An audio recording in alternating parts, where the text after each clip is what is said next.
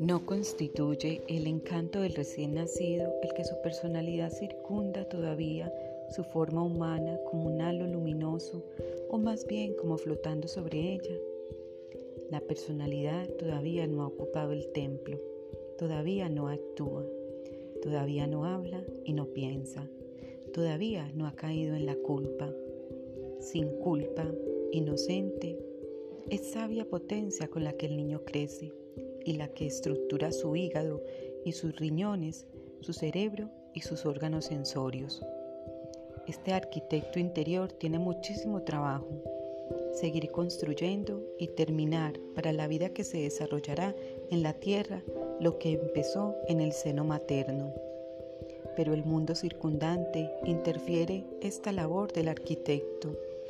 Las funciones sensorias, ver, gustar, oír, etc., no quedan limitadas a los órganos sensorios.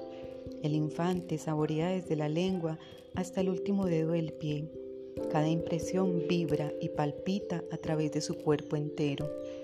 El niño es todo él, órgano sensorio, y todas las experiencias que tiene las recibe en tal forma que le ayudan en la construcción del cuerpo.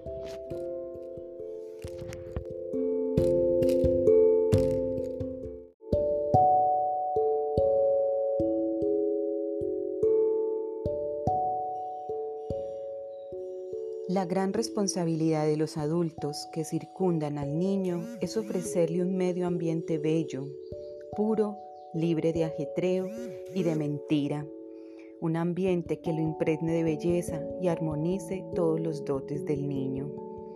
La nerviosidad, la irregularidad en las comidas y en el sueño trastornan la labor del pequeño arquitecto. Al nacer, trae el niño consigo la inmensa confianza de que todo es bueno. De ahí que modela su lenguaje, sus movimientos, su forma, según el ejemplo que le sale al encuentro, sea bueno o malo, bello o feo. Con esta sagrada capacidad de confianza, el niño imita todo lo que su medio ambiente le ofrece, y la única tarea del educador es proporcionar los modelos, los ejemplos adecuados para esta confiada imitación.